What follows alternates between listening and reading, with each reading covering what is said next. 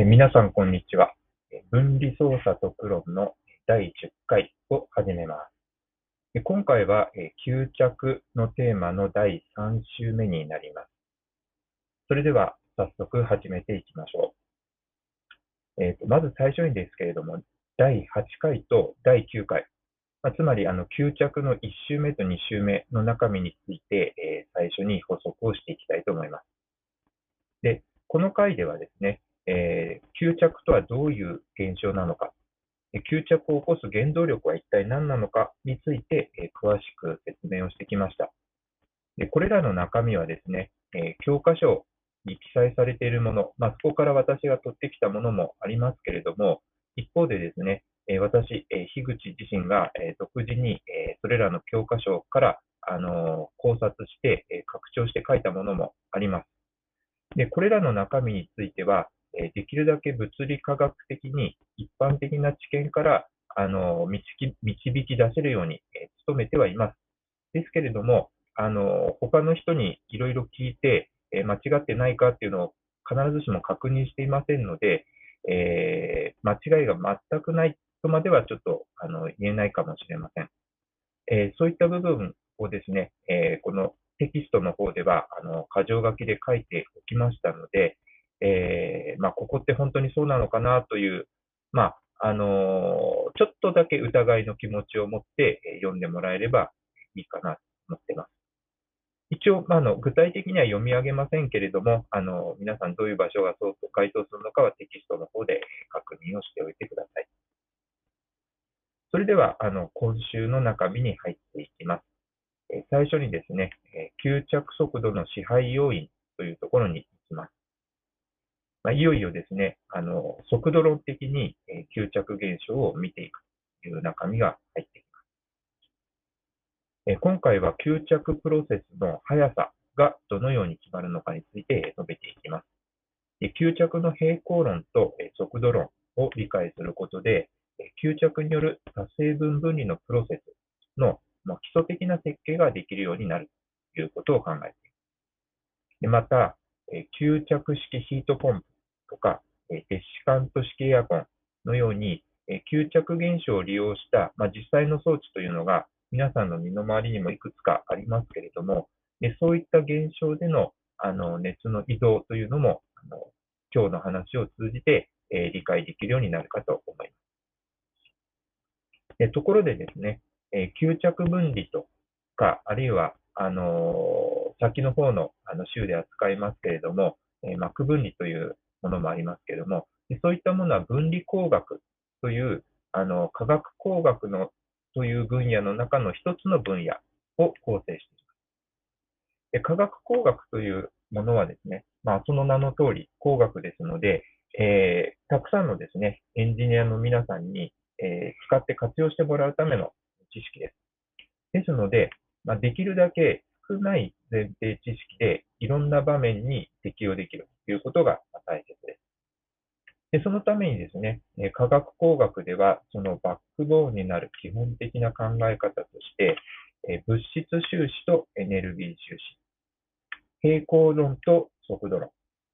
それから無次元化というのがあります。おそらく、え皆さんが学部で受けてきた授業でも、こういった話を繰り返し、聞かされてきたんではないかなと思います。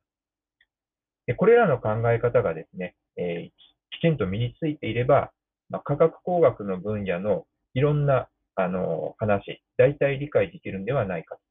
あの思いま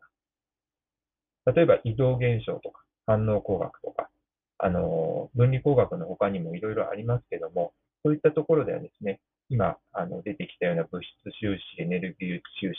平行論、速度論、無次元化というところが理解できていればかなりいけるということですね。はい、えっ、ー、と、吸着においても、まあ、大体似たような状況です。でこれらのうち、えー、物質収支とエネルギー収エネルギーの収支。これはもう、まあ、あの科学工学に限らずですね、えー、高校までで、おそらく皆さん、あのもうがっちりやってきたと思いますので、これらはもう必ず当てはまる元素としていいと思います。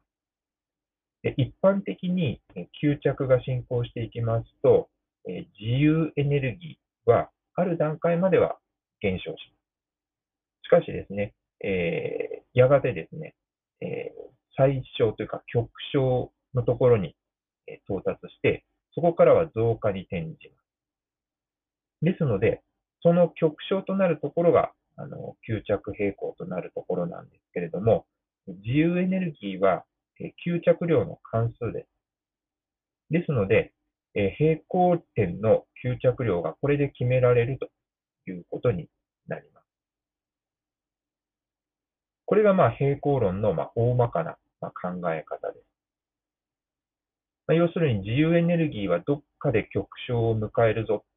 極小を迎えるところの、えー、吸着量をこの自由エネルギーの式から出してしまい、極小になったところの自由エネルギーの式を見てあげて、でその時あの平行定数があの式に含まれていますから、その平行定数を、えー、見てあげよう、値を見てあげようということになるわけですね。でもう一方、あの速度論という考え方もあります。で速度論の方では、え吸着速度やえ脱着速度が気体中の吸着質の濃度や吸着剤表面の吸着密度に依存するよという考え方が基本になっています。吸着平行というのは、吸着する方向の速度と、一旦吸着していたものが今度脱着する方向の速度ですね。この2つの速度が等しくなる状態のことです。ですので、え平行関係というのは速度論にも、ま関連づけられているよということがわかります。で実際の吸着剤の吸着過程というのはま、今あの言いましたようなあの表面上にま吸着するよ、脱着するよというようなことに加えてですね、え吸着剤のあの表面付近のですね、え胸膜があります。え胸膜中をどれくらいのスピードで拡散するかというで、さらにですね、例えばシリカゲルのような、え多孔性の吸着剤の場合はですね、その細胞内を、えー、くぐり抜けていくと、拡散していくというプロセスがありますので、えー、これらの影響してきます。でこれらのうち最も遅いものが、まあ、立足となるよ。でこの、あのー、まあ、表面上の吸着、それから、えー、胸膜中の拡散、えそれから細胞内の拡散、これらのうちですね、一番遅いやつが、ま、立足となって、え、吸着過程全体のスピードが決まってくるよということです。でこのようにしてですね、化学工学の基本的な考え方っていうのが、まあ、吸着にも適用できますということで、まあ、次のようなモデルを見ていこう。で次はですね、えー、吸着平行と、えー、吸着モデルというタイトルですけども、まあ、要するに平行論のお話をしてみましょうと。で前回第9回、えちょっとおさらいをしてみますと、えゼオライトという、え結晶性の多孔質の、え金属酸化物の結晶、これに水蒸気分子が吸着していくというお話を、え取り上げました。でこの時にですね、えギプスエネルギーはあの最初はあの吸着していくに従って減少していきますので、えー、この、まあ、ギプスエネルギーが減少していく過程では自発的に吸着が進むわけですね。はい、でだんだんだんだん減少しなくなる。である段階に来ますと、えー、減少がゼロになるということで、えー、そこからさらに吸着を無理やりさせようとすると、今度はギプスエネルギーが、えー、増加の方に転じます。はい、ですので、まあ、要は無理やりやらないと吸着しない。自発的にはもう吸着しなくなるよということですね。でこれが、ま平行論から見た吸着平行です。で、えっ、ー、と、ここでちょっと吸着ではないあの化学反応の話を持ち出しますけれども、あの一般にですね、え化学反応ではあの物理化学の授業でやったかと思いますけれども、え標準状態での、えギプスエネルギー変化というのをやったと思います。まあ、あの先生にもよるかもしれませんが、記号ではあのデルタ G0 みたいな記号で表したと思います。でこれはですね、あの平まあ、化学反応の平行定数 K というやつと、え式で関連付けられていました。でこれはですね、テキストで言うと、その次のページの頭に、まあ、式1という形で載ってますけれども、ね、見てみますとですね、このデルタ G0 というあの標準状態でのギプスエネルギー変化は、えー、マイナス RT かける、えー、平行定数 K の自然対数です。という格好になっています。これ結構、あの、物理科学の、あの、授業の中では重要度の高い式ではないかな。まあ、反応平行を知るためにあの大事な式ではないかと思いますので、えー、まあ、暗記しろとまでは言いませんけれども、あ、これ見たことある式だなと思えるくらいには、あの、記憶に、あの、留めておいてもらえればいいかな。この式、何が便利か。まあ、ちょっと、あの、テキストには書いてないことを喋りますけれども、あの、左辺のですね、デルタ G0 は、あの、特定の化学反応に対してはもう値が1個しかありません。えっ、ー、と、まあ、例えばですね、えー、エステルが、あるエステルが、えー、加水分解しますよとかいう反応があったときは、あの、どんな濃度やどんな温度でやろうがですね、このデルタ G0 はもう1個しかありません。では、あの、その反応、加水分解反応を、じゃあ、あの100度でやりたい。じゃあ、どれくらいの平行状態に、平行関係になるんでしょうか。だこの式から出るわけですね。まあ、100度、まあ、セルシウスで100度だとすれば、まあ、373.15ケルビン。これをですね、えー、この1番の式の右辺に代入してあげて、まあ、左辺はもう定数で値が決まっていますから、あとは R が決まっていますので、もうそうすると未知数は平行定数 K だけだということで、平行定数が出ます。でそうするとですね、えっ、ー、と、平行状態の時に、えー、エステルが一体何モルパーリットル。であとは、あの、加水分解でできた、あの、カルボン酸が何モルパーリットルなのかというのは、もうここで決まってしまうということになります。そうすることで、あの、任意の温度での、あの、平行状態がわかるよという便利な式です。はい。で、えっと、テキストに戻りますとですね、ま、1番の式の、あの、次の行から始めていきますけれども、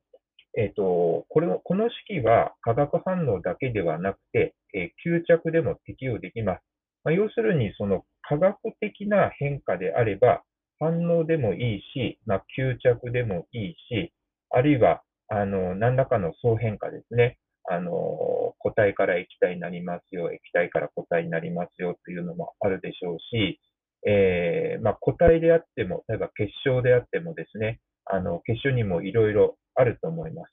あの、うん、例えば、そうですね、えっ、ー、と、酸化チタンですと、あの、よく言われているように、あの、材料としてよく使われるタイプの結晶とそうでない結晶。あの、ルチル型とかアナターテ型とかあると思います。でそういったものの間での相変化というのがもし起きるとしたらですね、やはり、あの、相変化のための、え、ギプスエネルギーの自由変化というものがあるはずですので、えー、それ、その、えー、左辺の値が求まればですね、平行関係が出てきてしまうよということになるわけです。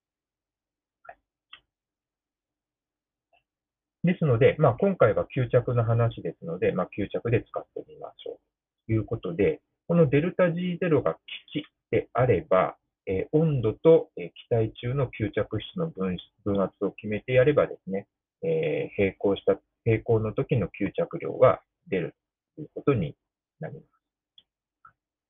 まあ、大抵の場合、まあ、1気圧なら1気圧という、まあ、分圧を入力してやって、まあ、それがもうずっと一定でコントロールできているよということであれば、あの、平行に至ったときに、えー、吸着剤の方にはどれくらい吸着するかというのが出ちゃうわけです。吸着モデルというのは、えー、吸着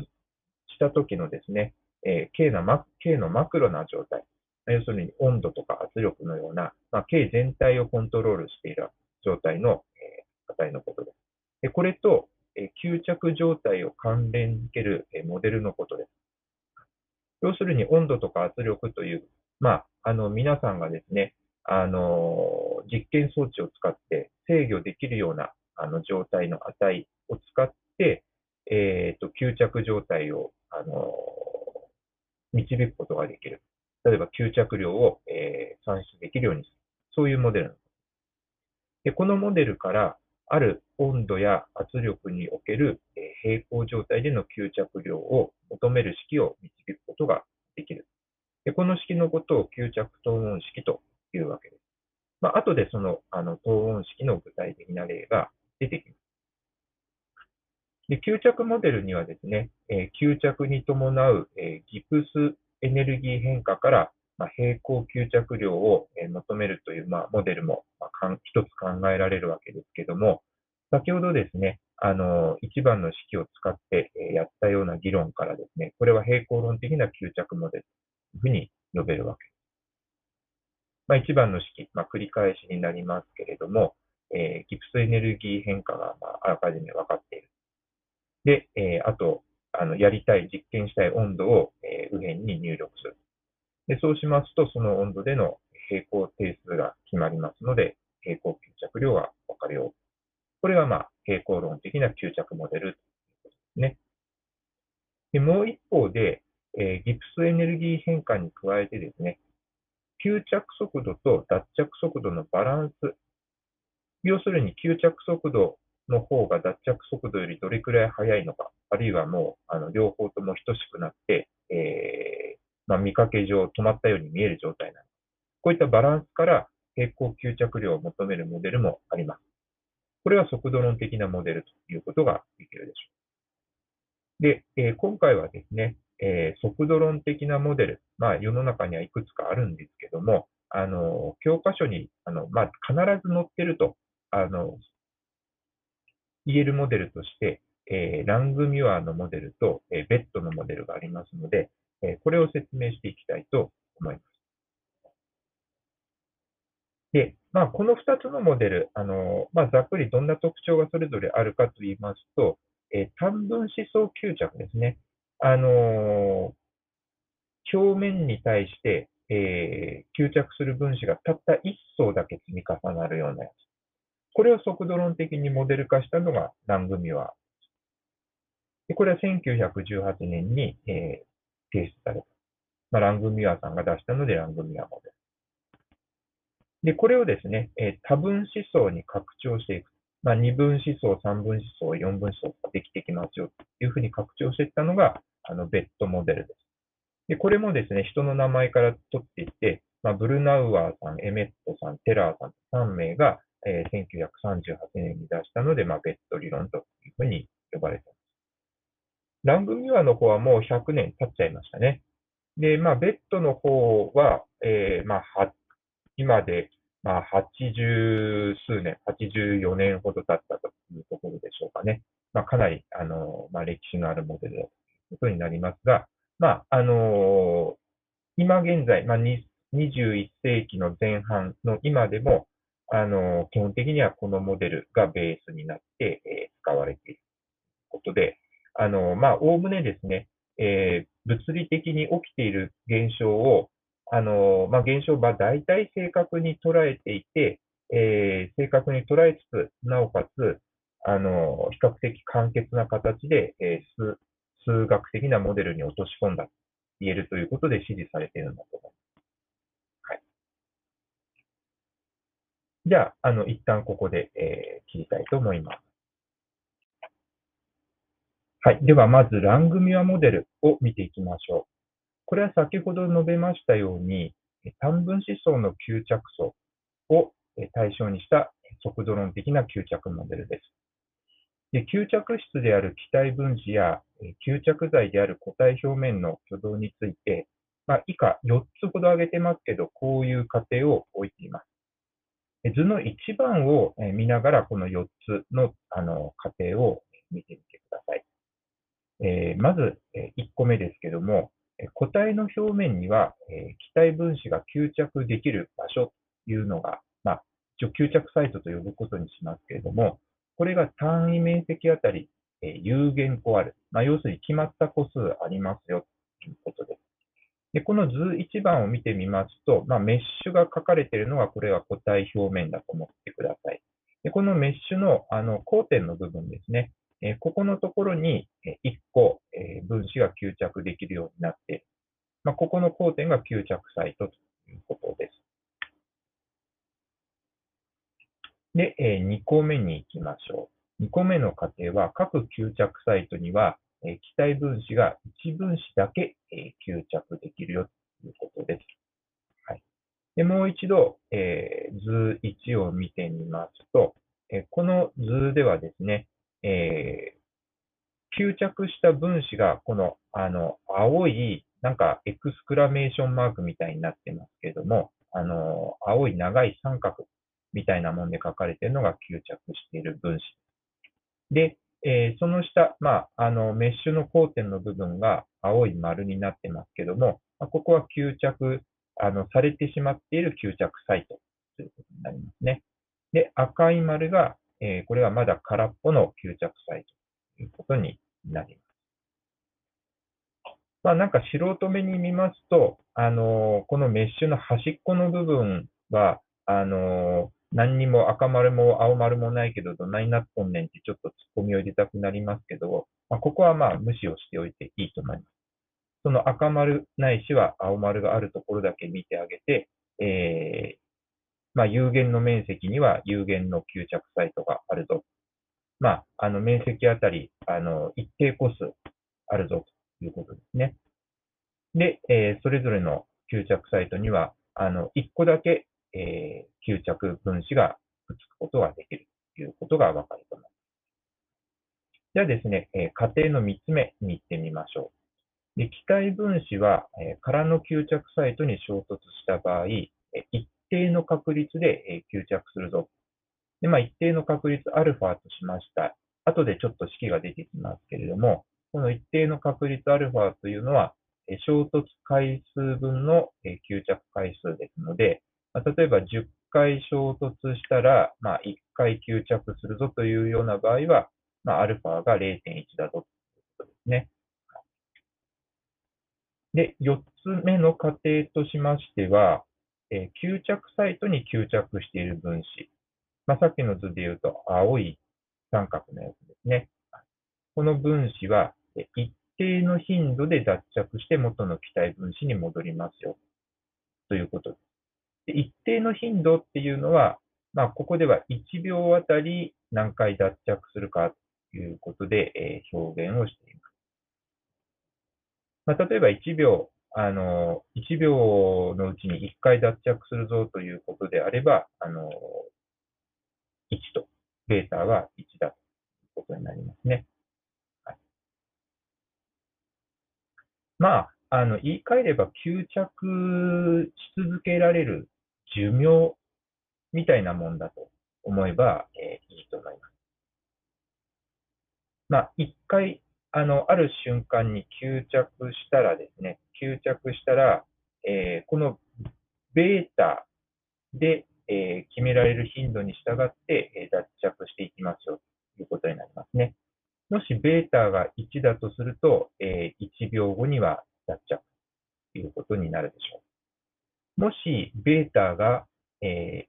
10だとすると、え、1秒に10回脱着が起きちゃうよということになりますので、これは言い換えればですね、え、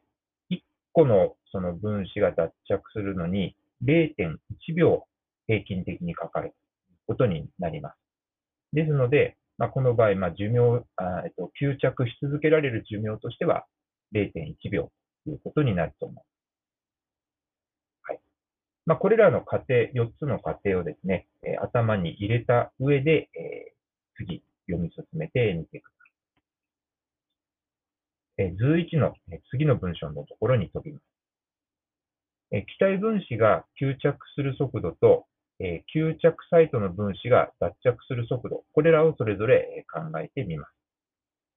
固体表面の単位面積にある吸着サイトにえー、気体分子が衝突する頻度、これをですね、μ という記号で、えー、表しています。これ単位をつけると、えー、1秒あたりどれくらい衝突するかということと、1平米あたりどれくらい衝突するかということがありますので、まあ、1秒1平米あたりというのが分母側に来て、えー、どれくらいの分子が衝突するのっていうのは、あの、モル数で表すことにします。でそれから、吸着サイトのうち、えー、その今観察している時点で吸着しているものの割合、これをシータとしましょう。えこれ図1立ち戻って見てもらいますと、えー、赤い、まあ、吸着していない空のサイトと、えー、青いあの吸着済みのサイト、合わせて、えー、9つの、えー、吸着サイトがあるわけです。で、9つのうち、え、今、4つ吸着しているわけですね。ですので、ま、この場合ですと、え、9分の4というのが、まあ、シーターになるということになりますね。で、それから本文に戻りますと、え、吸着速度、これを VA と置くことにします。はい、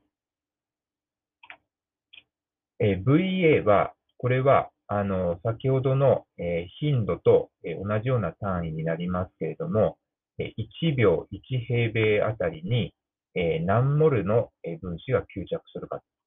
という単位になります。衝突する頻度が μ、で、吸着する速度が VA。で、どちらも、まあ、あの、単位は同じ単位です。どちらも1秒1平米あたりに何モル衝突するのか、あるいは何モル吸着するのかということでこの吸着速度 VA は、えー、空っぽのサイトに対して、えー、どれくらい衝突するかという衝突頻度に、えー、1回衝突したらどれくらいの割合で吸着するんですかっていう吸着確率をかけたものになります。ですので、え、次のようになります。え、2番目の式のような形ですね。はい、まず、空のサイトへの衝突頻度ということは、え、これはですね、えー、μ×1 マイナスシータというふうになっています。はい、μ というのは、これは、あの、すでに吸着しているところであれ、あるいはまだ吸着していないところであれ、ともあれ、あの、吸着サイト全体に対して、どれくらいの頻度で衝突するかです。で、そのうちですね、すでに吸着してしまっているサイトへの、え衝突は、まあ、無効、まあ、意味がないということになりますから、それは除いてあげなければいけません。ですので、え1引くシータを掛け算してあげる。これが、あの、空のサイトへの吸着頻度ということになります。で、衝突頻度に対して、えー、吸着確率をかけたものになるということですので、アルファをかける。これに、これで2番目の式ができて、えー、吸着速度になるということ。はい。読み進めていきましょう。で一方で、えー、固体表面の、えー、体積あ、単位面積ですね。単位面積あたりの、えー、吸着サイトの数を、えー、N0 としこれは先ほど、えー、9つの吸着サイトがあるというふうに言いましたけども、これが要は単位面積あたり、どれくらい何モル分の吸着サイトがありますか？ことですね。でここれを N0 としますと、脱着する方向の速度、VD は、吸着中の吸着サイト数に脱着頻度をかけたものになりますので、次のようになります3番の式ですね。はい。え吸着している吸着サイトはどれくらいあるのかということですけれども、えー、まず吸着サイトの数が N0 です。でそのうち吸着している割合がシータですから単純に掛け算。はい、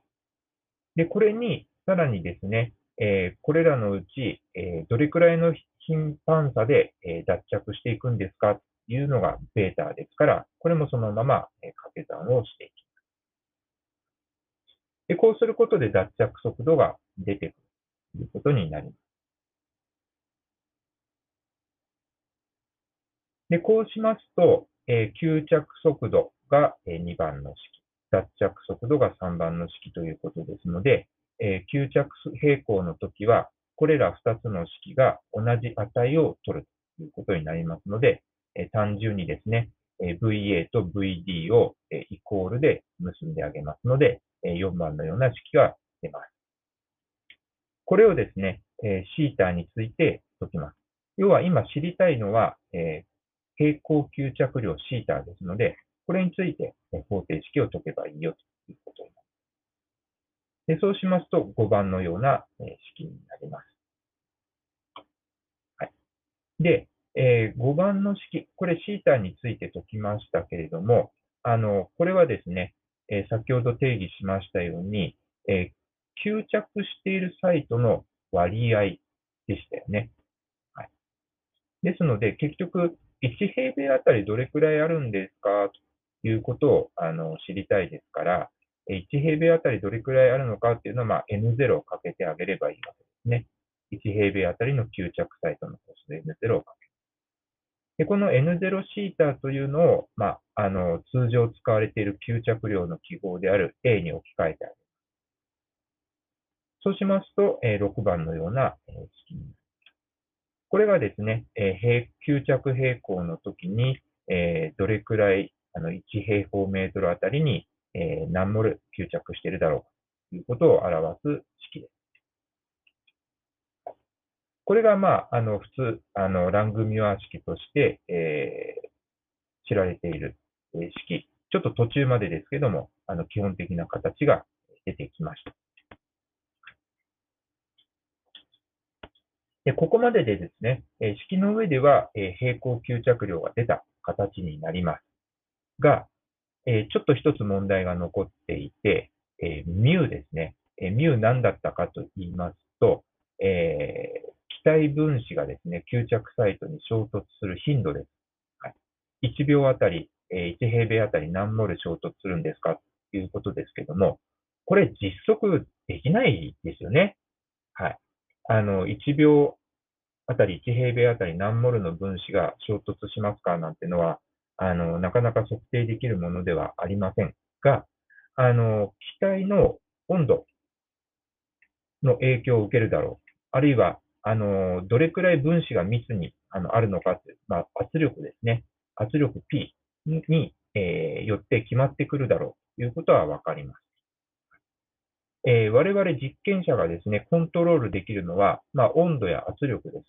ミューは直接コントロールできませんけども、あの t や p からあのミューを決めてやることができます。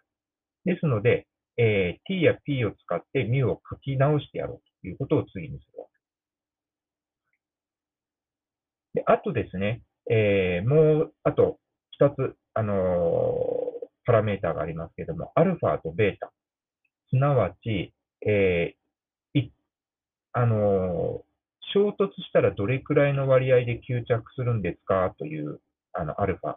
それから、吸着したやつはどれくらい頻繁に脱着するんですかというベータですね。でこれはですね、え、吸着質と吸着剤の組み合わせによって、え、決まりますから、まあ、ある種の物性値です。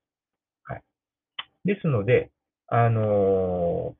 K のマクロな状態、つまり温度や圧力ですね。でこれと、あと物性値で整理することで、えー、ラングミュアの式をですね、より使いやすい形に直してみましょう。ことをやってま。ず、えー、ミューの方ですけれども、衝突頻度のミューの方ですけれども、えー、次の7番のような、えー、式で、えー、与えられます。まあ、細かい導出はやりませんけれども、あの、温度や圧力が決まりますと、えー、どれくらい、えー、分子が激しく運動していて、えー、どれくらい、えー、分子の密度が、あの濃いのかということが定まりますから、あのそれを決めてやると、えー、壁に対してどれくらい頻繁に、え分子がぶつかるんでしょうかということが、え計算できるだろうというイメージはつかめますよね。そこから出てきたのが、ま7番目の式です。これで、えーと、ミュが、え圧力や温度で求まります。で次に、あと、アルファとベータです。で、これは、その先ほど言いましたように、吸着質と吸着剤の組み合わせで決まる物性値です。ですので、これら物性値まとめて、えー、大文字の K で置いちゃいます。で大文字の K のをですね、この、あのー、ちょっと特に式番号を置いてませんけども、アルファとか、ベータとか、あと N0 も物性値ですよね。あのー、1平米あたりどれくらい吸着サイトがありますかっていうのも物性値ですので、これら全部まとめちゃいます。でこのように置くことで、え、ー、と、8番のような式の形に簡単にまとまることができます。まあ、簡単にあんまり見えないかもしれませんけども、大事なのはですね、あのー、圧力とか平行乗数とかいう、あの、我々があの測定したり、コントロールしたりしやすいもので、えー、書き直せたよということです。この8番の式見てもらいますと、まあ、P が圧力ですね。で、それから、あの、物性値まとめたやつを K と置きましたけども、あの、これがまあ、ある種の平行乗数のようなものだと思ってもらえれば結構です。で、それから、えっ、ー、と、N0 が吸着サイト数ですね。はい。で、そのような形で、えー、決まっていきます。で、えっ、ー、と、これで一応、あの、現象から、えモデルを導くということは、完成です。で、ここから先はですね、あの皆さんが、あの、実際に吸着の実験を、えやっているときをイメージしていただきたいんですけれども、あの、未知の吸着現象を実験していて、えー、果たしてこれはラングミワ型の吸着なんだろうか。まあ、要は、その単分子層があの、ある一定確率で吸着したり脱着したりする現象を見なしていいんでしょうか？ということを調べたいというところをイメージしてみてください。で、それは要するに、あの、実験データが8番の式にちゃんとフィットしますかということを調べてやればいいということです。でこの実験データが8番の式にフィットするかどうかを調べるためには、圧力、まあ、P を変えてあげて、え P を変えてあげたときに、え左辺のですね、吸着量 A がどのように変化するかっていうのを調べてあげればいいわけです。はい、ですが、あの、8番の式、右辺見ていただければわかりますように、圧力に対して直線的に変化するようなあの関数じゃないですよね。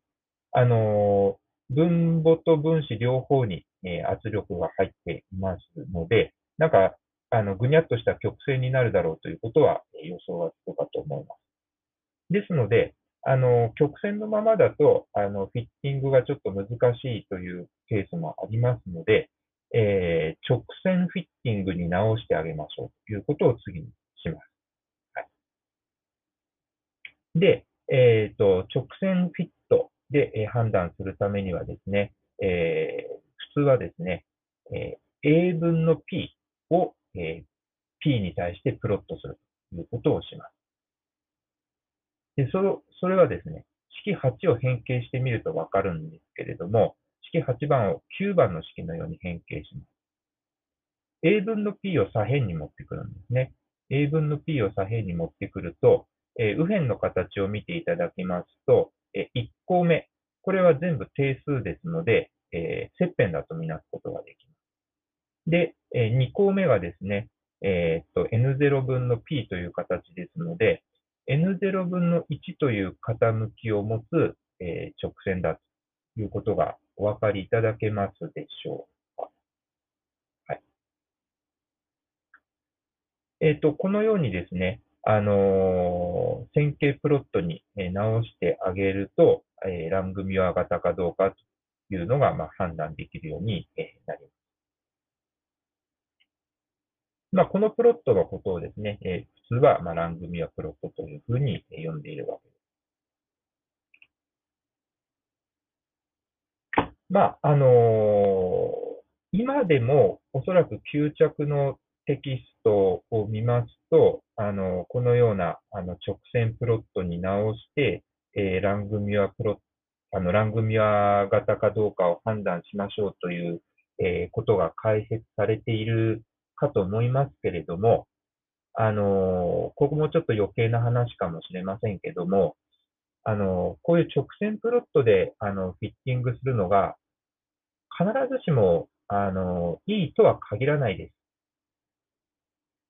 どうしてかっていうと、あの、直線フィッティングに直す過程でですね、あの、元の8番の式をいじっちゃってますよね。で、元の8番の式をいじって、えー、9番の式に直しています。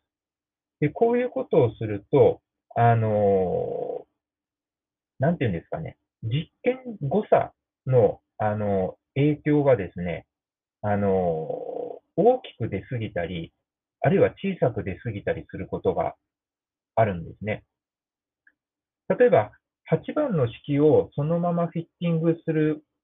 のであればですね、えー、吸着量の誤差も、えー、そのままダイレクトに効いてくるわけです。例えば、吸着量が、えー、プラスマイナス、え、5%くらいずれるような装置を使って実験しているとしましょう。そうすると、あの、8番はそのまま吸着量を使ってフィッティングしますから、あの、8番を使って得られる誤差も、まあ、大体プラマイ5%くらいの誤差だということになります。ところがですね、え9番のように変形してしまいますと、えー、A 分の P という形になります。要するに A が今度はあの逆数になっちゃうわけですよね。分母側に来てしまってます。そうすると、あのー、A が小さい時と A が大きい時とで、あのー、誤差の影響が変わってくると思いませんか？思いますよね。誤差の重みが変わってきてしまいます。ですので、あの、なんか、フィッティングがですね、あの、一応直線フィットして気持ちよくフィットできたって思うんですけども、あの、元の実験誤差の、あの、影響がですね、変わってきてしまうので、必ずしも、あの、適切なフィッティングとは言えないかもしれない。ということです。ですので、あのまあ、皆さんがもしこの式を使って解析するよというというときはですね、もう、あの、8番の式に直接、あの、曲線のままフィッティングしてしまって、えー、フィッティング曲線と、え、ー、と、実験データとの間の誤差をですね、えー、ミニマムになるように、えー、調節してあげる。あの、それはもう Excel か何かにお任せしてやると、あの、いうようなことをしてしまってもいいんじゃないかと思う。はい。これは別に、あの、ラングミュアに限らずですね、え次のベッドモデルの式でもそうですし、あの、特に吸着現象に限らず、あの、いろんな実験データを、あの、何か理論式にフィッティングするときに言えることですけれども、あの、昔の教科書は大抵直線、あの、直線型の、あの、関数に置き換えて、えー、フィッティングしなさいということが書いてありますけども、あの、そうすると今言ったような、あの、誤差の重みが変わってきてしまうという問題は、あの、どの場合にも起きますので、えー、無理に直線フィッティングにこだわらなくてもいいんじゃないかというのが、まあ、最近のトレンドになってきているかと思います。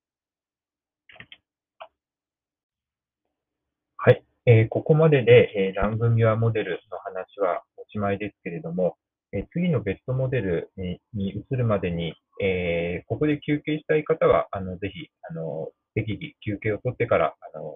聞き続けてください。今日はちょっと長丁場になりますので、えー、まあ、あの、集中力が、あの、切れたなと思ったら、あの、休んでいただくのがいいかと思います。はい。それでは、あの、ベッドモデルの方の話に移ります。えベッドモデルはですね、えラングミュアの、えモデルを、え多分思想の吸着に、ま拡張したんだよということを先ほど言いました。でそれをですね、え図に書くと、え次のページにある図2のような形になります。で、1層目の部分はですね、えラングミュアのモデルと、え全く同じような形で吸着が起きていきます。で、そこで吸着、1層目吸着しているところに対して、さらに2層目以降の、まあ、吸着目が、吸着が起きていくよという形です。で、次の層に、えー、要は、1層目が吸着しているところに2層目が吸着するかどうか、で2層目が吸着しているところに3層目が吸着するかどうかというのも、えーと、確実的に決まっていきます。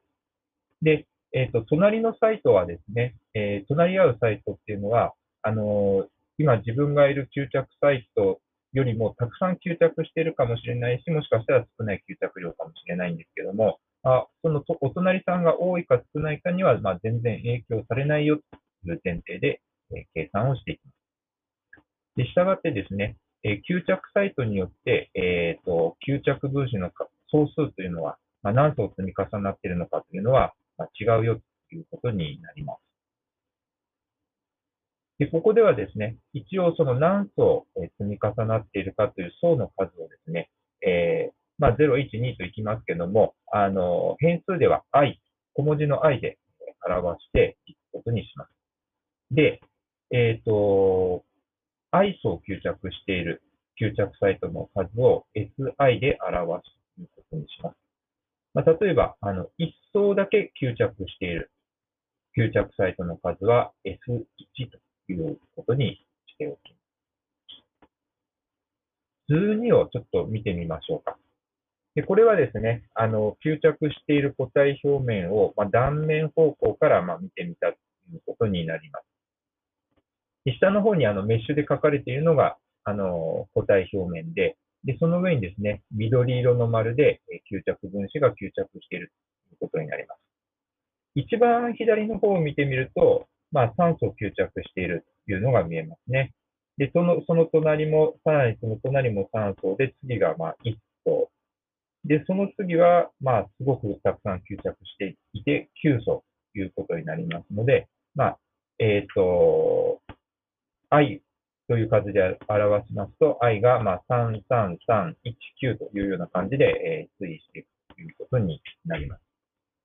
で、この絵全体を見てみますと、えっ、ー、と、一番高いところ、まあ、一番たくさん吸着しているところは、あの、9層積み重なっています。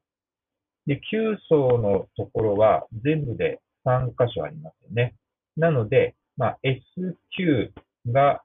3ということになるわけです。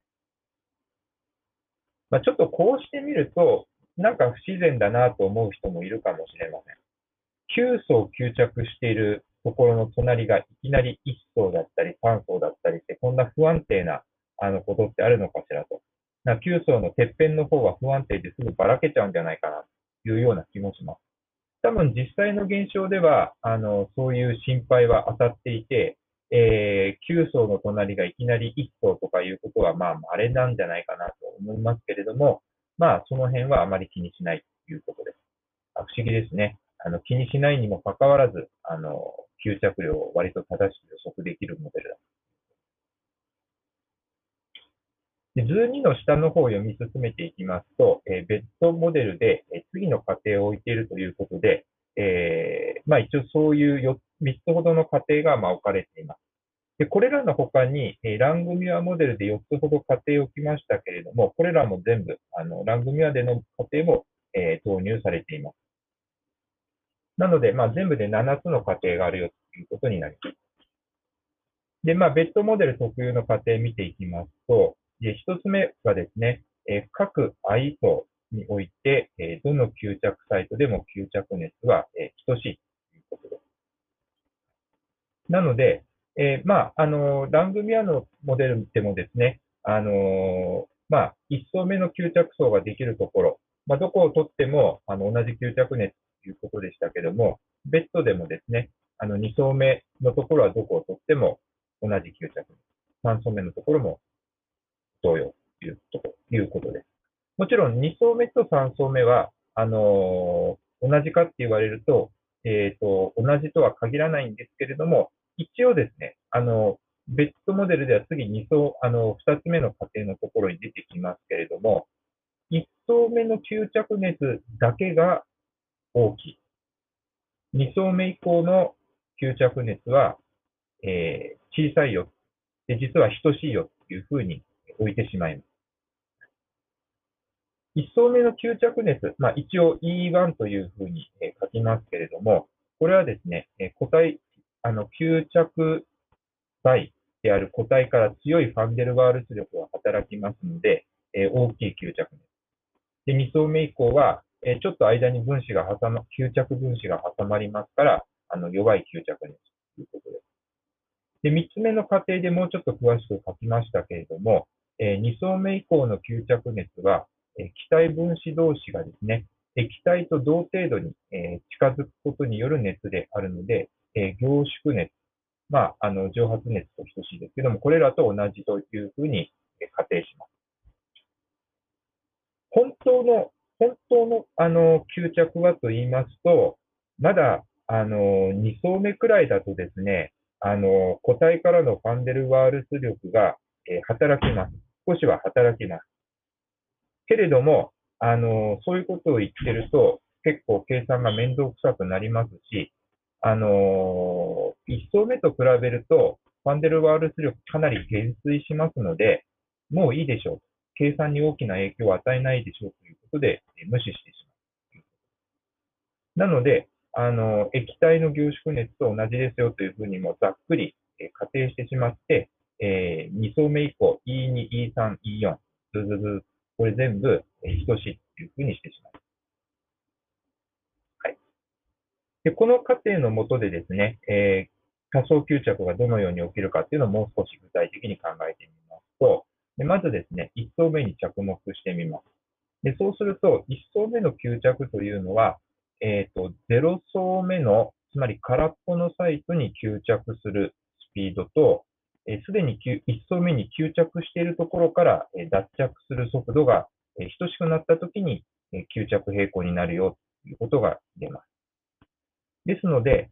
この0層目への吸着速度っていうのはもうラングミュアのモデルの考え方。これそのまま使って大丈夫ということで、0層目のサイト数と気体分圧に比例して吸着速度が決まります。で、比例速度、比例定数を A1 としますと、A1 かける P かける S0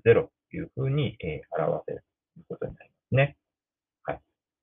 で次に1層目からの脱着する速度というのを考えてみますけども、この時はですね、え、ここからラングミュアのモデルとはちょっと変わってきますけれども、化学反応におけるアレニウスの式というのを参考に考えることができます。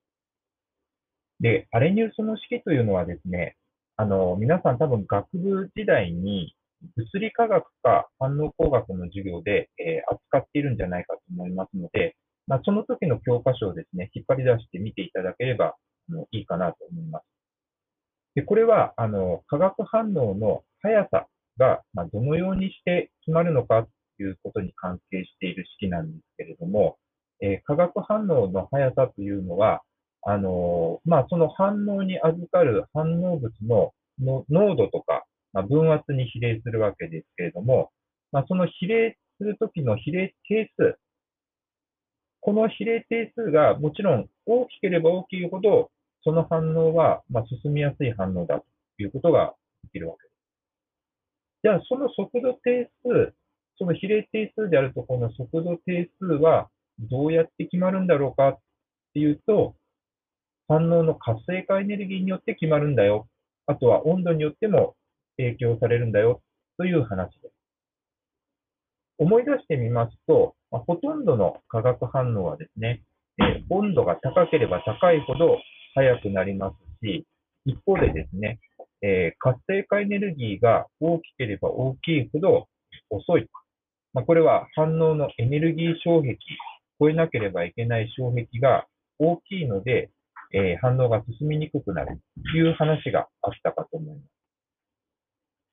でそれをですね、えー、式で表しますと、まあ、10番の式、これはアレニウスの式そのものではないんですけども、似たような形をしています。右辺にを見ていただきますと、まあ、エクスポーネンシャルの項があって、でその中にですね、え活性化エネルギーとして、え E1、それから、え絶対温度、ラージ T が入っています。ですので、温度が高ければ高いほど、えー、これ、括弧の中の部分が、えだんだん負の方向から、えゼロに近づく。つまり大きくなりますので、え右辺が大きくなる。したがって、え反応速度定数が大きくなる。つまり、温度が上がるほど反応速度定数が大きくなって反応が速くなるという式です。活性化エネルギーについて見ますと、それ E1 ですけれども、E1 が大きくなると、えこれは負の方向に括弧内が、え大きくなっていきますから、そうすると、え右辺全体は小さくなっていきます。で、従って反応速度定数も小さくなりますから、反応は遅くなっていく。まあ、こういう仕組みになっています。これをですね、え吸着にも当てはめてみようということで。吸着の場合、すでに吸着している分子が、ま、脱着していく過程になります。そうしますと、これは、あの、ある種の吸着熱でもって、え表面に、ま縛り付けられている分子が、吸着分子があるわけですけれども、これにですね、まあ、外からエネルギーを、え、無理やり加えてあげて、え、分子を表面から引き剥がすということが必要です。で、この、その分子を引き剥がすために必要なエネルギーというのが、まあ、吸着熱に相当するだろうというふうに考えられるわけです。ですので、えー、ここではですね、えー、アレニウスの式の活性化エネルギーに相当するところに、1層目の吸着列であるラージ E1 を代わりに代入してあげるということになっています。で、それから、えー、比例定数を B1。で、それから1層目の、えー、吸着サイト数を S1 ということで、え、それぞれ置いてあげると、きっとこれが、え、吸着の速度になるだろうということになるわけです。で、それから先ほど出てきましたように、え脱着の速度というのは A1×P×S0 でした。ですので、え吸着平行の時は、この、え左辺と、え右辺が等しいですよ。吸着の速度と脱着の速度が等しいですよということで、え式を立ててあげれば良いということになります。で2層目以降も、え考え方は同じです。基本的に、えその層に対して、え吸着するスピードというのは、えその層の、え数と分圧に、まあ、比例するでしょうという考え方ですね。で、それと、え脱着するスピードの方は、えアレニウスの式から、え導けるでしょう。でアレニウスの式で表される、その、え速さに、えすでに吸着しているサイトの数と比例定数を掛け算してあげましょう。これをですね、すべての層に対してやるということになります。でそうしますとですね、す、え、べ、て、えー、まあ、実際に無限大まで、えー、計算するにはですね、無限級数の計算が必要になりますけれども、す、えー、べ、ての吸着量というのは、まあ、総数が0から、え無限大まで、すべての吸着量を合計したことになりますので、え次の11番のような式でえ表せます。この11番の式のシグマの中身を見てみますと、え吸着総数 i に、それからそのサイトの数 si を掛け算しているものになります。これがですね、え総数 i のサイト数、サイトに吸着している量ということになります。これをですね、え0層目から無限大層まで全部足し合わせていくということをします。まあ、あの、0層目からと言いましたけども、0層目では i が0ですので、結局、シグマの中身も0になりますから、まあ、0層目は計算してもしなくても、計算結果は変わりません。まあ、それはまあ、どうでもいいと思います。はい。で、一方でですね、えー、全吸着サイト数。要するに、えー、空っぽではない、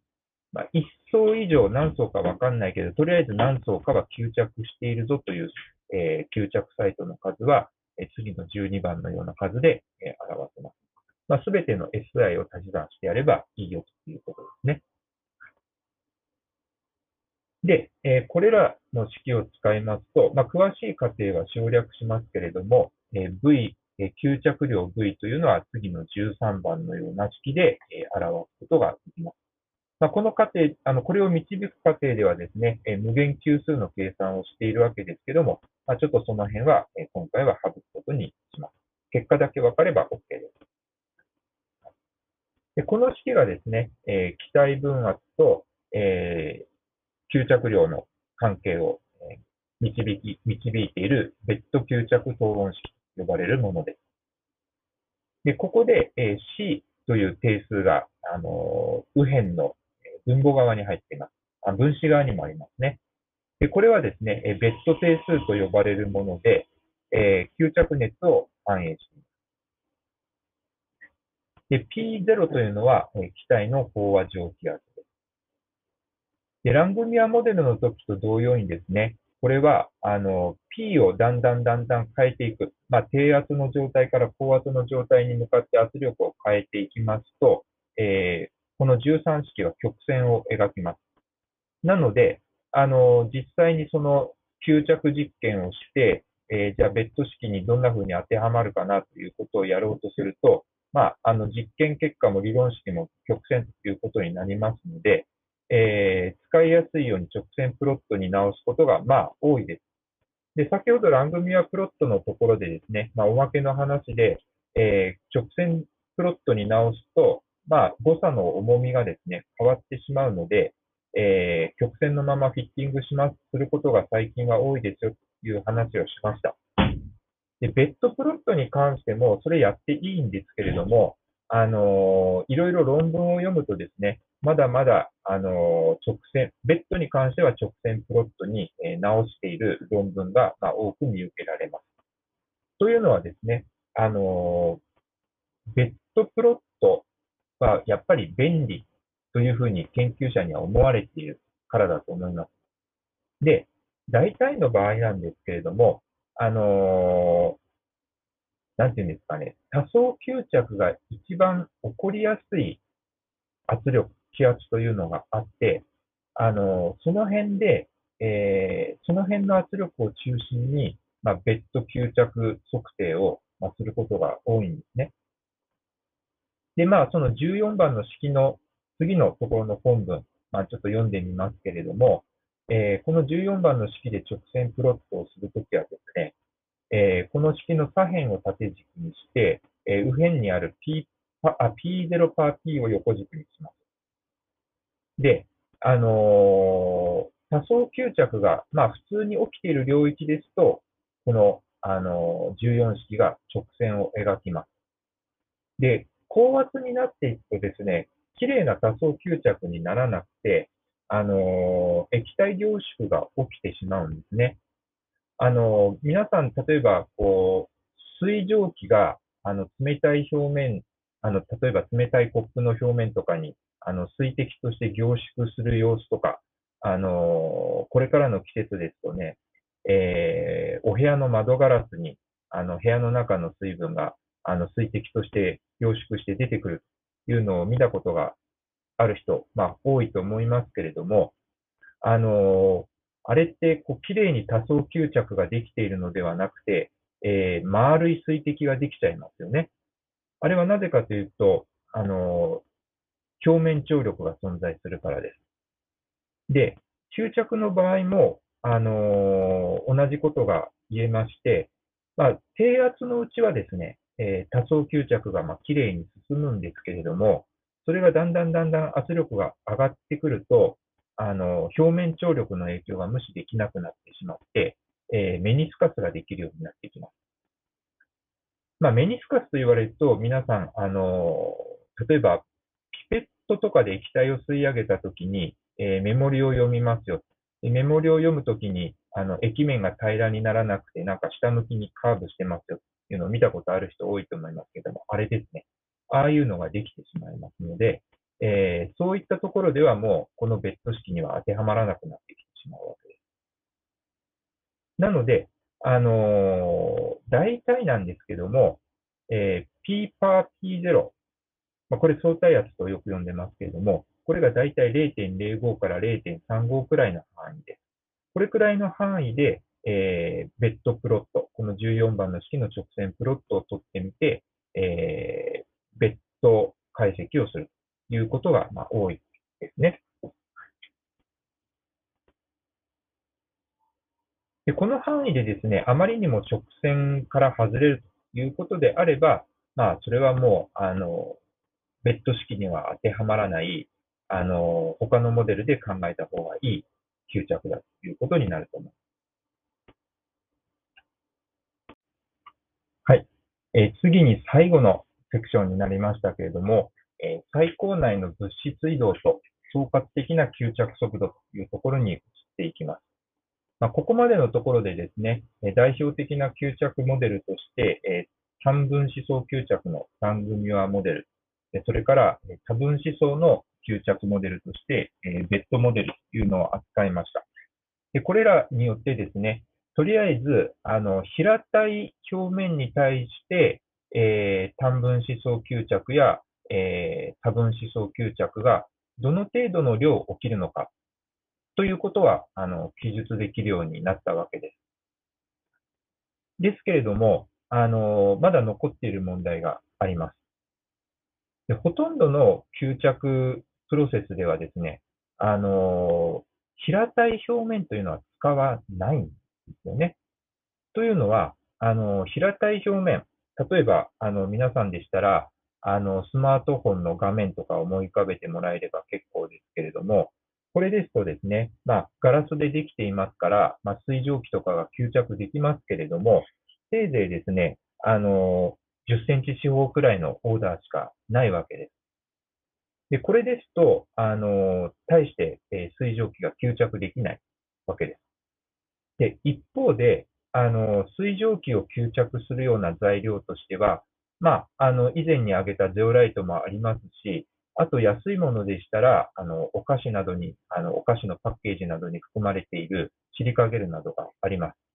で、こういった材料ですと、あの、多項性の、あの、構造を持っていますので、えー、1グラムでだいたい、300平方メートルとか、え、それくらいのオーダーの表面積があります。で、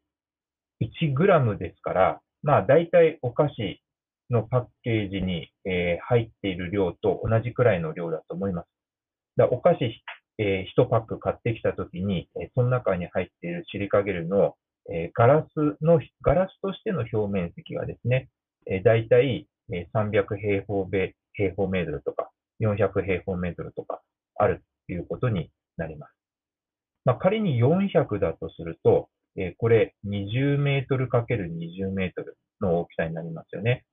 とてもじゃないですけども、えー、スマートフォンの、えー、画面とは比べ物にならない、格段に広い面積があるわけです。で、これくらいの面積がなければ、あのお菓子1パックを十分に乾燥させることができないというわけですよね。ですので、あの、ほとんどの目的の場合、えー、吸着剤というのは多項質の構造を持っています。ということは、あの、多項構造の中、つまり細かい最高の中、この細かい最高というのを言ってもいろいろサイズにオーダーがあって、まあ、あの、ミクロンの最高からナノの最高まであるわけですけれども、この最高の中を拡散していって、最後に吸着を吸着が起きるという現象が必ずあります。はい。ですので、この最高内の拡散というのが、あの、どれくらい遅いのかということを、あの、ある程度考えておかないとですね、え実際の吸着プロセスが設計できなくなっちゃうということがあるわけです。で、このテキストちょっと2行目あたりから読み進めていきますと、え一般的に、え吸着量を稼ぐためには、え吸着剤の表面積、え単位体積あるいは単位重量値の表面積を多く、大きく設計する必要があります。で、そのために、えシリカゲルやゼオライトの、え多項性の吸着剤の多くは、あの、1ナノ未満から数十ナノの最高を持っています。で通常の使用条件では、え最高内の拡散速度は、え最高表面の吸着速度より、え数オーダー小さいため、え吸着は常にほぼ平行状態に達していて、え最高内の拡散が、え立足となって、え吸着過程全体の総括的な速度を決定しているというふうにあります。まあ、要するにですね、あの、最高内の拡散っていうのは遅いんです。遅いんです。で、えー、最高表面の吸着サイトまでやってくると、吸着はスパッと起きてしまうということになります。なので、あの、実際の吸着現象というのは、あの、最高表面はですね、あの、吸着分子がやってくるのを待っていると。吸着分子がゆっくりゆっくり拡散してやってくるのを待っている。で、来たらすぐに吸着する。というような状態になっているわけです。はい。なので、実際のスピードというのは、あの、拡散してくる速度で決まっちゃうよ。これが立速だよということになるわけですね。で、最高内のこの空間のサイズ、まあ、要は最高の大きさですけれども、これは、えー、気体分子の平均自由工程と同程度かより小さいことが多いです。数ナノメートル程度ですとね。要するに、これは、あの、他の分子とゴツンとぶつかるよりも前に、えー、最高の壁にぶつかっちゃいますよ。ということですね。ですので、えー、バルクの気体、つまり普通の気体のような自由の、自由な運動ができない、ちょっと制限された状態にあります。ですので、えー、そういった状態の拡散速度を表すものとしては、えー、クヌーセン拡散係数というのがあります。これは、あの、皆さんお手持ちの本ですと、反応工学の本に、えありますので、え参考にしてみるといいかと思います。はい。さて、ということで、ようやく最後の段落にやってきました。で吸着分離プロセスを、え設計する際には、え吸着量と吸着速度の2つに着目する必要があります。え先ほどまでの話では吸着量の話ばかりでしたね。でも実際には、え吸着速度の、え話も必要だということです。でこれまでの話で明らかなように、え吸着量の方を支配するのは、え吸着剤表面での、え吸着平行関係です。ラングミア式やベッド式で表されるような、まあ、表面に対して、えどの程度の量の吸着量がえー、つくんですか？というような話ですね。はい、でもう一方でですね、え、吸着速度の方を支配するのは、多くの場合で、えー、最高内の拡散、まあ、先ほど言いましたように、えー、クヌーセン拡散の速さ、これによって支配されることが多いわけです。で、従って、えー、2成分を吸着分離したい場合ということで、今次の文読み始めました。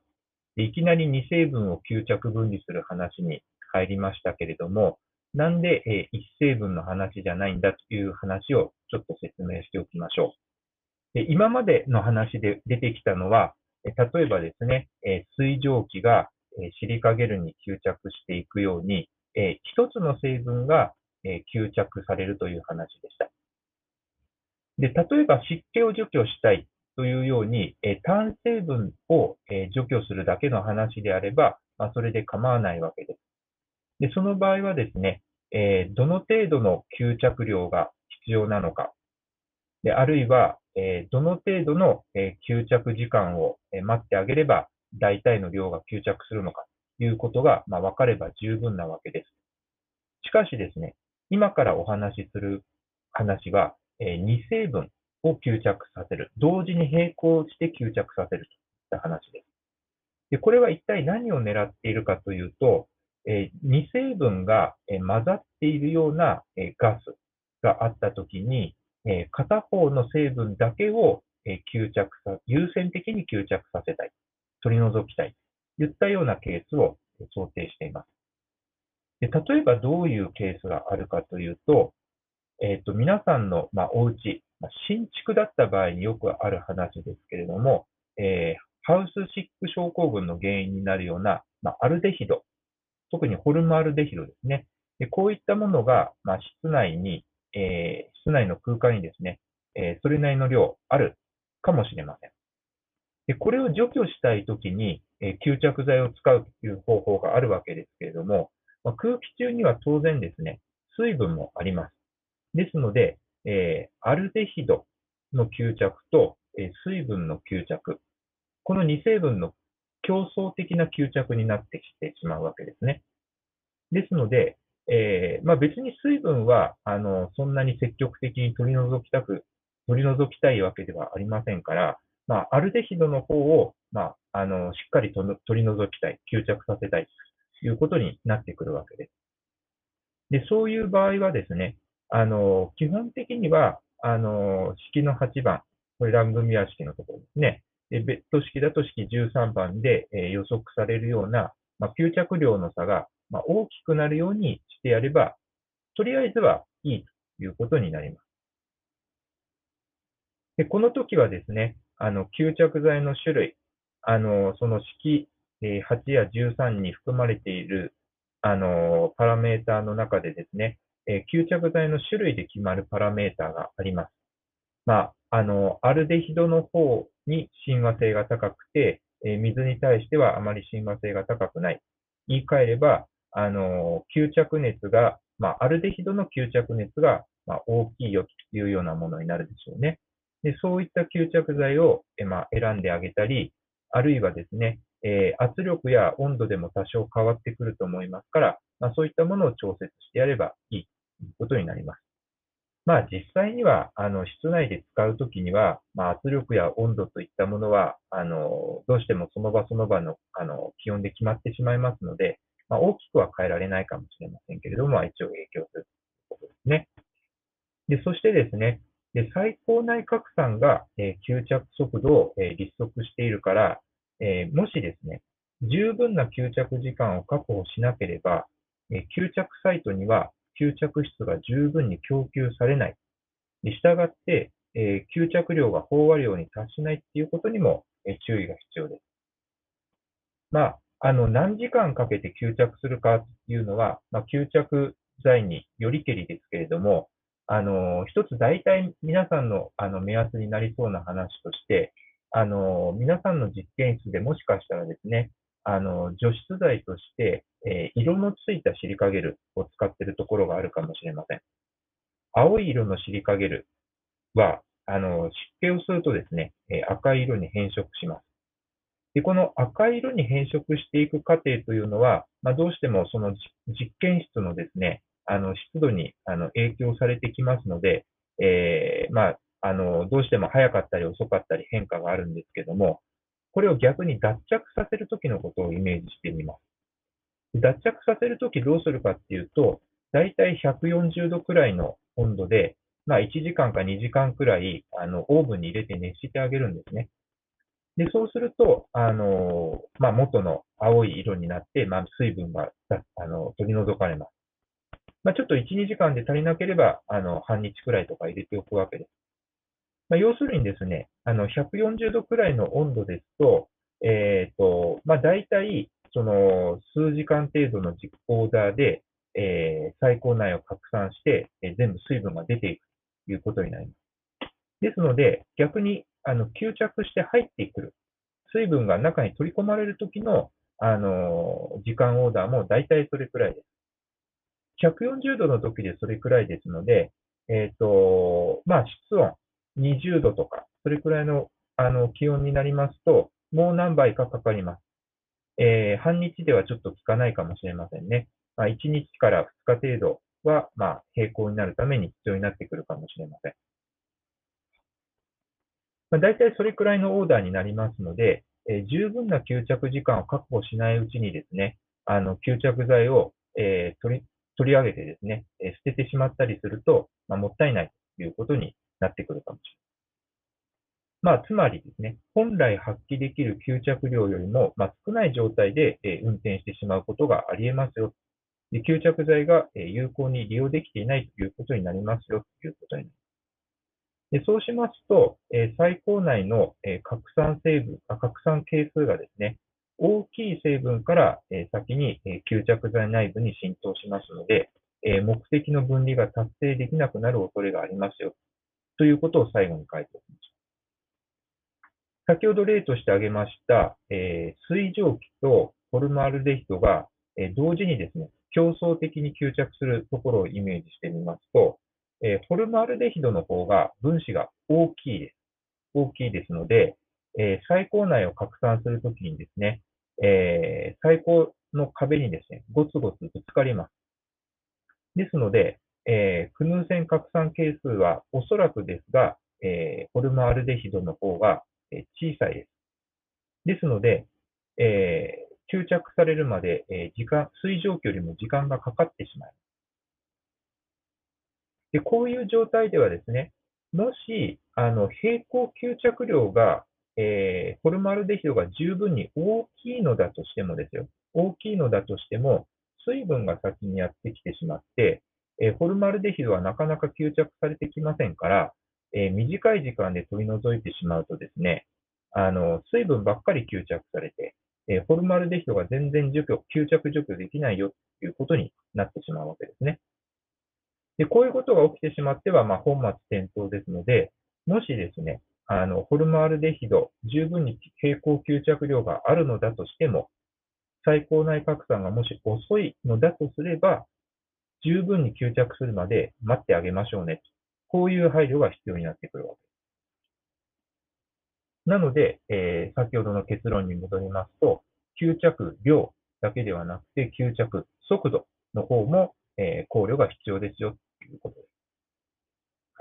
これがまずですね、えっ、ー、と、今日、えー、まあ、最後に一番強調しておきたい結論です。じゃあ、あの、最後にですけれども、今日の話を、えまとめておきたいと思います。ちょっとまとめの項目もですね、え今回はいっぱいありますけれども、え今、あの、最初の一つはま読めばいいと思います。で二つ目のところですけれども、え吸着平行関係は平行論と速度論から決定できますよということです。まあ、速度論の場合はですね、あの、吸着する速度と、え脱着する速度が同じになるところ。まあ、これをですね、えー、平行と位置づけて計算することになります。次行きましょう。で、吸着プロセス全体の包括的な速度。まあ、これが、まあ、なんと言いますか、全体的な吸着速度ということができますけれども、これは吸着剤表面での吸着と脱着だけではなくて、え細胞内の拡散、それからえ吸着剤の外の表面での胸膜内の拡散。これらいろいろな現象があって、これらのうち立足となるものによって決まりますよ、ということです。今日は胸膜内の拡散についてはお話はしていません。え最高内の拡散と、ま表面での吸脱着の話に絞ってお話をしました。次行きましょう。ラングミアモデルは、え単分子層の吸着において、え空の吸着サイトへの吸着速度と、す、で、に吸着した分子の脱着速度の平行関係から平行吸着量を求めるものです。でベッドモデルは、ラングミアモデルを多分子層吸着に拡張して、2層目以降はですね、吸着は気体の凝縮と熱的に同等であるというふうに仮定したものでした。でまあ、書いてはいませんけれども、脱着する速度のところは、アレニウス式を使ってモデル化をしています。次行きますと、吸着のキャパシティ。要するに全吸着量は、主に吸着熱によって決まります。で一方で、え吸着速度は最高内拡散係数、特に、まあ、クヌーセン拡散係数の影響を強くで最後に強調したのが、え吸着分離プロセスをえ有効に運転するためには、え分離成分同士の平行吸着量の差が大きくなるようなえ吸着剤と運転条件の選定が必要です。ということですね。まあ、要するに、え、先ほどの例で言いますと、えー、ホルマルデヒドの平行吸着量が大きい。大きい水の平行吸着量が小さい。まあ、こういう条件を選んであげるといいよ。であとは、それだけではなくて、えー、吸着時間を十分に、え確保してあげましょうね。もし、アルデヒドの吸着速度が遅い場合は、十分に待ってあげてくださいね。これも大切ですよ。はい、以上で、えー、今日の、え、話はおしまいです、え、長かったと思いますけれども、えお疲れ様でした。それでは失礼します。